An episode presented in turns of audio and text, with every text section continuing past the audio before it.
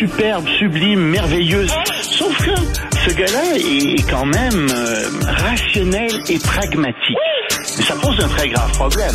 Je t'assure qu'il n'y a aucun politologue sérieux qui va te dire Un politologue, pas comme les autres. Loïc Passy. c'est pas le temps de faire ça. Loïc, bonjour. Salut Benoît. Hey, dis donc, avant qu'on parle de tes sujets, tu as vu qu'à la COP 15, là, euh, qui va s'ouvrir bientôt à Montréal, les, les, euh, les Russes sont invités, là, sont les bienvenus? Mais tout le monde est invité, d'autant plus que ça devait se tenir en Chine et que c'est fait sous l'égide de la Chine. Le président, ça va être un Chinois. Ah, Ah, je savais pas ça. Oui, oui. J'avais présumé que vu que c'était au Québec ou au Canada, Oui. le président allait être canadien ou québécois. Non, non, non, non, non, non. non, Es-tu sérieux, toi? Ben oui, euh, il me semble bien que c'est ça. Sauf erreur, c'est ça le, le, le fond du problème. Mais euh, effectivement, tout le monde est invité et tout le monde doit être invité parce que il s'agit. Ben c'est comme pour le G20. Euh, la Russie était, euh, était. Il y a des gens qui voulaient pas qu'elle soit invitée, mais euh, mieux vaut qu'elle soit invitée. On n'est pas en guerre contre euh, la Russie directement. Euh, donc euh, effectivement, c'est pas des gens qu'on aime tellement avoir autour de la table, euh, mais il vaut mieux leur parler, leur dire euh, ça, ça, ça, ça, et, et sans complaisance. Ben non, Je mais- pense pas que ce soit très. Pas Oui. sûr que le dialogue est une euh, grande fonction avec euh, les, les fonctionnaires russes là, qui vont se présenter ici. là. Pour la, di- Normalement, pour tout la ça, c'est préparé biodiversité. très à l'avance, tu Et euh, il y avait euh, des, des euh, en, en fait, les, les, les fonctionnaires russes obéissent au, évidemment à leur ministre et tout a été un peu réglé à l'avance. Eux sont là normalement pour les derniers points, les derniers détails et dans les faits, normalement, encore une fois, euh, une grosse partie des, des négociations a été déjà faite à l'avance. On sait ce qui va en ressortir à l'avance. Donc, euh, c'est pas euh, quelque chose qui, euh, il faut, faudra pas trop s'étonner de ça. Mais oui, moi, je suis de ceux qui pensent qu'il vaut mieux continuer à se parler, euh, même si euh, ça, ça, on s'entend pas sur beaucoup de choses, parce qu'au moins on se parle et au moins on se dit des choses, euh, plutôt que des rumeurs, des on-dit, puis euh, des, des, des informations qui viennent par personne interposée. C'est très important euh, de, de, de, de se parler euh, en relations internationales et ça aide, ça aide énormément. Cela étant dit, ça va pas être beau. Euh, cela étant dit, je m'attends à des manifestations contre euh, contre les Russes, contre les Chinois, etc. Et euh, ça va pas être plaisant, hein, je pense, comme comme réunion. Non. Bon, et la Russie qui accuse l'Ukraine de quoi au juste? De voler du gaz. Parce que il y a un- une espèce de, quasi-État qui existe tout le long de la frontière ouest euh, de l'Ukraine, c'est la Moldavie. Et euh, il y a beaucoup de Russes euh, dans cette enclave, dans cet endroit. C'est un territoire qui aimerait peut-être bien rejoindre la Russie. Et donc la Russie envoie du gaz, vend du gaz aux habitants de la Moldavie. Jusque-là, il n'y a pas de problème. Mais une partie du pipeline euh, passe par l'Ukraine et euh, Gazprom, donc la grande compagnie de gaz russe, vient d'accuser les Ukrainiens de détourner du gaz euh, plus de 5 millions de mètres cubes par mois euh, vers l'Ukraine plutôt que euh, vers la Moldavie. Et euh, ça pose un problème évidemment à la Moldavie qui reçoit pas suffisamment de gaz. Et ça, si, si, tel est le cas, et évidemment c'est un vol, euh, c'est pas du gaz qui appartient normalement euh, à l'Ukraine. Si c'est vrai, si c'est vrai ce qui est dit là, mais ce serait pas tout à fait étonnant que les Ukrainiens siphonnent une partie du gaz qui est destiné euh, à la Moldavie. Cela étant dit, euh, c'est parce que tout ça, ça se place dans un contexte. On sait que les Russes sont en train de détruire méthodiquement toutes les infrastructures de production d'énergie de l'Ukraine.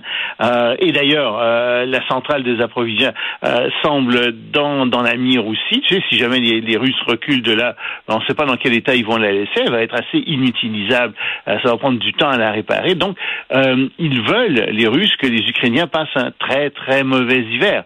Et, c'est dans ce qu'on voit en ce moment. Imagine, le gouvernement ukrainien vient même de dire aux habitants de Kherson, donc cette ville du sud qui vient d'être libérée par les Ukrainiens, qui était tenue par les Russes, euh, le gouvernement ukrainien leur a donc dit, écoutez, euh, je pense qu'il vaudrait mieux que vous quittiez la ville pour l'hiver, parce qu'on ne sera pas capable de vous chauffer. Vous risquez de pas avoir d'eau courante. Les, les, infrastructures sont trop détruites, allez ailleurs, vous allez geler. Euh, et c'est pas une figure de ils vont vraiment geler euh, s'ils sont là. Donc euh, l'Ukraine s'organise, mais on sent que la tension augmente euh, dans l'est de l'Ukraine. Les combats redoublent. Euh, le gouvernement ukrainien dit que la Russie était en train de bombarder intensivement certaines régions de l'ouest, donc de l'est, pardon, de de de, de, de l'Ukraine.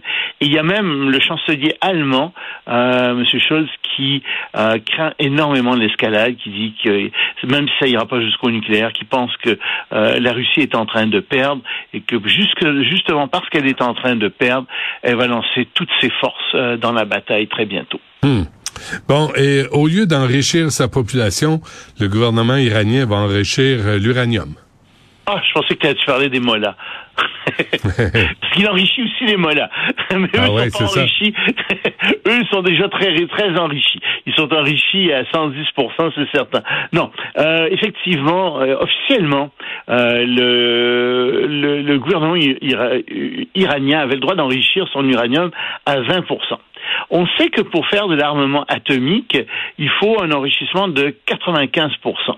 Or, le gouvernement vient d'acheter de nouvelles centrifugeuses, des milliers, des centrifugeuses qui sont dix fois plus puissantes que les vieilles centrifugeuses, et il a dit qu'il allait enrichir son uranium à 60% mais il n'y a personne qui le croit vraiment. On pense que son uranium est déjà, il y a, une partie de son uranium qui est déjà enrichie à bien plus que ça. D'ailleurs, euh, d'ailleurs, l'association euh, internationale de l'énergie atomique pense que euh, l'Iran aurait déjà suffisamment d'uranium enrichi pour faire quelques bombes atomiques.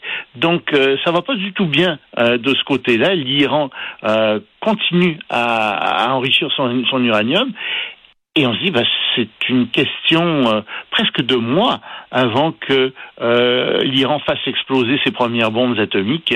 Euh, je pense que ça s'en vient très très vite, cette histoire-là. Mais remarque qu'en même temps, en Iran même, ça va mal, ça va de mal en pis. il y a des manifestations partout dans les villes. Les gens sont furieux contre le gouvernement. Je suis pas sûr que si le gouvernement était renforcé, l'Iran continuerait à enrichir son uranium. Ce gouvernement continuerait à faire ça. on trouverait peut-être une façon de, de, de, vivre autrement. Mais mmh. certain que euh, le gouvernement des Mollahs euh, joue un jeu très très dangereux. D'un côté, donc, ils enrichissent leur uranium et ils encourent des frappes préventives euh, d'Israël, qui, de manière très curieuse, dit non, non, ils sont à deux ans, ils sont à deux ans, mais ça fait des années qu'ils disent qu'ils sont à deux ans euh, de faire exploser une bombe atomique. Et on, a, on sait qu'on a Netanyahou qui est au pouvoir maintenant en Israël. Et Netanyahou, euh, c'est pas une colombe, c'est un faucon. Donc, euh, je pense bien que ça aussi, ça chauffe beaucoup. Et de l'autre côté, tu as toute la population qui en a marre de ce régime, euh, c'est cette tyrannie religieuse qui veut mettre les mollahs dehors. Donc c'est un pays qui est vraiment à surveiller. C'est un pays euh, qui est au bord du ben, de, de, la catastrophe. Euh, en fait, ce ne serait pas une catastrophe s'ils étaient renversés les mollahs. Je crois que ce serait une excellente chose. Mais ça pas embarqué. Ça pas embarqué. C'est encore des dictateurs puis des fascistes puis tu sais, on n'avance pas mieux là. non, mais il y a une opposition qui tente. Il semble qu'il y ait une opposition qui commence à se structurer véritablement. C'est tant que ça restait dans la rue, tant qu'il n'y avait pas de dirigeants qui prenaient la tête de tout ça, c'était une insurrection qui risquait malheureusement de mener nulle part. Mais il semble qu'il y ait une dissension au niveau euh, des, des, des, des, élus. Euh, on sent des craquements même, semble-t-il, peut-être à l'intérieur de l'armée. Donc ça, c'est le signe qu'il y a une véritable opposition euh, qui commence à se structurer. Et ça, ça doit faire très peur au mois-là, parce que ça veut dire qu'il pourrait être renversé par quelque chose de vraiment structuré. OK, 30 secondes sur le Japon, s'il te plaît, Loïc. Oh, ben, 30 secondes, c'est difficile à faire, mais je vais essayer. Il y a trois ministres qui ont démissionné euh, depuis un mois et demi, ministre d'économie, ministre de la justice, ministre euh, de l'Intérieur. Ça va très mal pour euh, Fumio Kishida. Son taux d'approbation est extrêmement faible à 30%. Et on se demande s'il va tenir. Ça se pourrait qu'il soit obligé de démissionner. Son parti va rester au pouvoir, mais il pourrait être remplacé par quelqu'un d'autre. Tout ça pourquoi? Entre autres parce que on découvre de plus en plus des liens entre le Parti libéral-démocrate au Japon, qui qui, est au Japon depuis des décennies, et l'Église de l'unification qui a été fondée par Moon. Il semble que cette Église ait passé des contrats entre des élus japonais et, euh, et, elle-même en disant on vous finance vos élections, mais en contrepartie, euh, vous luttez contre toutes les lois pour légaliser le mariage homosexuel et contre toutes les, les lois pour, euh, pour garder le Japon pacifique. Hmm. Bon, ben très bien. On fera le reste euh, demain. Loïc, les nouvelles, euh, hein, il n'y a pas de pénurie de nouvelles. Non, il y en a pas de pénurie, il y en a beaucoup de nouvelles. Parfait. Merci Loïc. On se reparle demain.